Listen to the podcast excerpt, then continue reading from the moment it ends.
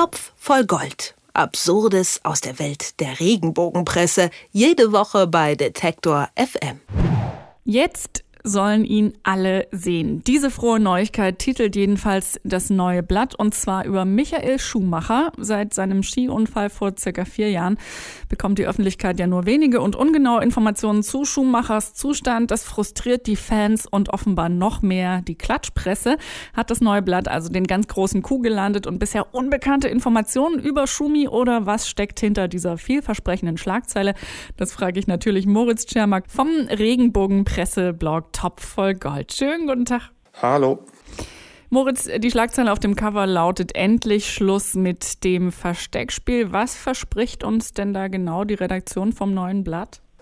Ja, was sie uns versprechen will, kann ich nur mutmaßen. Ich lese da irgendwie so zwischen den Zeilen oder zwischen den großen Zeilen, das ist ja die große Titelgeschichte des neuen Blatts in der aktuellen Ausgabe, dass Michael Schumacher sich jetzt offenbar nicht mehr versteckt, dass die Familie ihn nicht mehr versteckt. Äh, dazu kommt ja noch die Schlagzeile, jetzt sollen ihn alle sehen. Also in Kombination dieser Dachzeile und der tatsächlichen Schlagzeile kann man eigentlich nur meinen, wenn man jetzt nur das Titelblatt sieht, Michael Schumacher ist irgendwie wieder in der Öffentlichkeit sichtbar, er tritt wieder auf, wo auch immer. Wenn man dann ein bisschen weiterblättert und die Geschichte liest, merkt man ziemlich schnell, nee, so ist das nicht. Ähm, da ist dann eine ziemliche Enttäuschung, die sich einstellt. Äh, absolut. Also es ist nichts mit äh, Schumacher, sondern ich kann vielleicht ein Auto von ihm sehen, wenn ich Glück habe, richtig?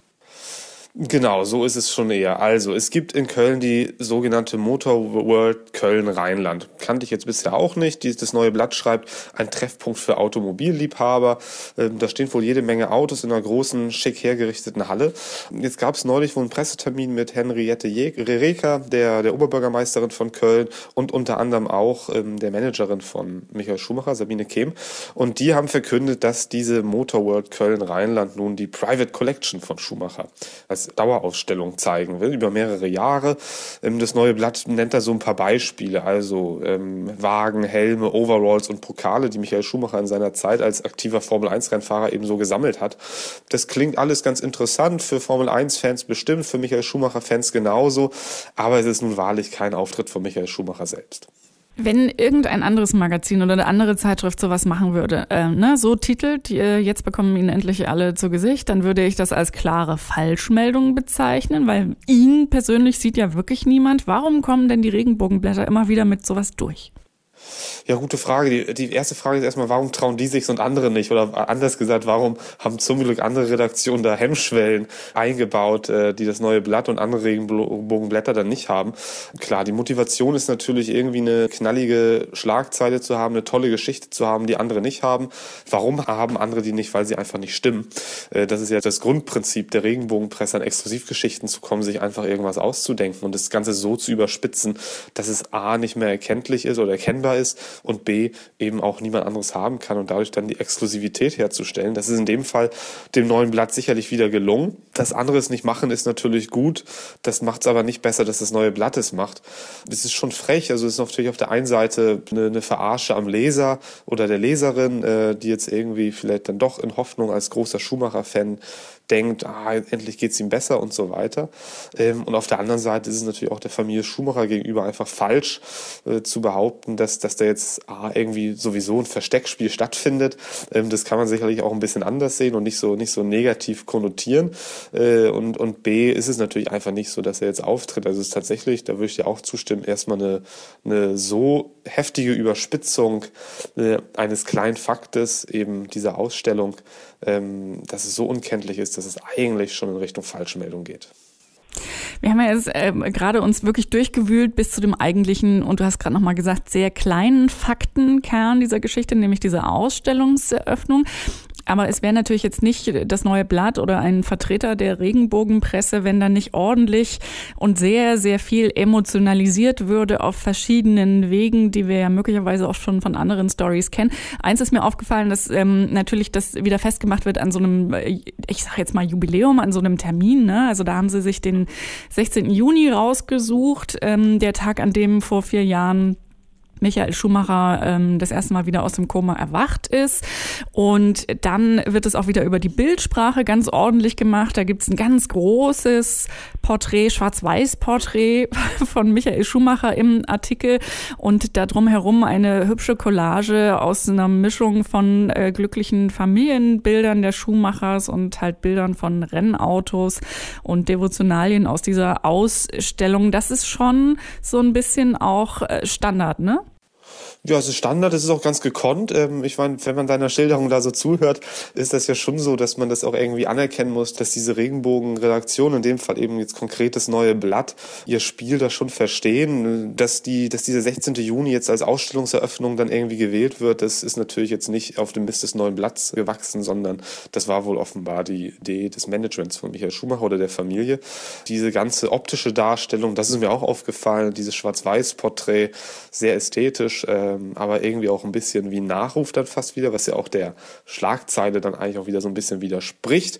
Was ich ganz interessant fand, war, dass das neue Blatt diesen ganz alten Kniff, den die Regenbogenblätter schon seit Jahren äh, anwenden, dann auch äh, heranzieht, nämlich einfach mal einen Fan zu Wort kommen lassen. Also da hat die Redaktion sich bei Facebook sich ein längeres Zitat eines angeblichen Fans rausgesucht, der oder die sagt, dass man sich eben so Sorgen macht und unbedingt mal wissen möchte, wie es Michael jetzt geht, weil man hat ja auch jahrelang äh, zu jeder Tages- und Nachtzeit vorm Fernseher gesessen und mitgefiebert. Und jetzt hat man doch als Fan doch auch irgendwie so ein gewisses Recht darauf zu erfahren, wie es Michael Schumacher geht. Man wollte ja gar keine Akteneinsicht haben wie ein Arzt, aber es wäre doch schön, wenigstens mal ein bisschen zu wissen, wie es ihm geht. Ähm, das ist natürlich eigentlich eine Forderung, die das neue Blatt hat und die ganzen, ganzen anderen Regenbogenredaktionen immer haben.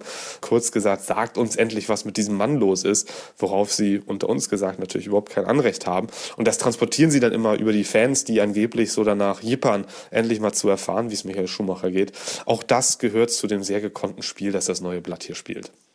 Ich bin tatsächlich auch immer wieder fasziniert davon. Ne? Also die, dieser Mann ist ja nun wirklich aus sehr gewichtigen Gründen seit Jahren nicht mehr im Licht der Öffentlichkeit. Und trotzdem ist er gefühlt auch Dauerbrenner in unseren Gesprächen, die wir hier regelmäßig fühlen und äh, dementsprechend auch in der Klatschpresse. Also seit vier Jahren äh, und länger eigentlich schon. Warum funktioniert das immer wieder? Warum ist er so ein Dauerbrenner, obwohl man eigentlich wirklich nichts zu berichten hat?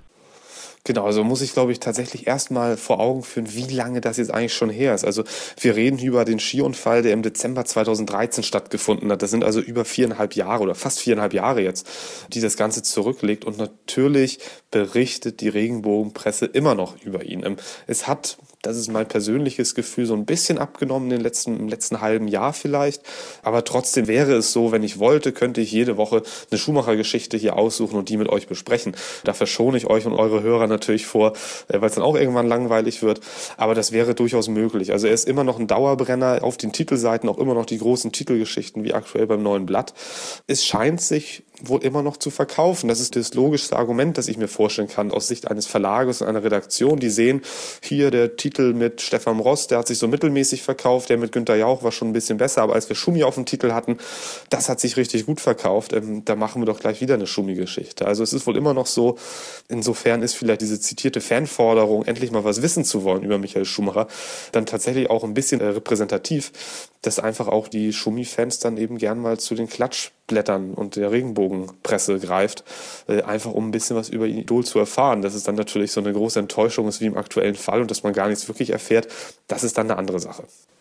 Michael Schumacher verkauft sich nach wie vor, selbst wenn man es über eine Falschmeldung machen muss, wie in dieser Woche geschehen beim neuen Blatt. Und darüber habe ich gesprochen mit Moritz Czermak von Top voll Gold. Wie immer sage ich vielen herzlichen Dank dir, Moritz. Ich danke auch. Topf voll Gold. Absurdes aus der Welt der Regenbogenpresse. Jede Woche bei Detektor FM.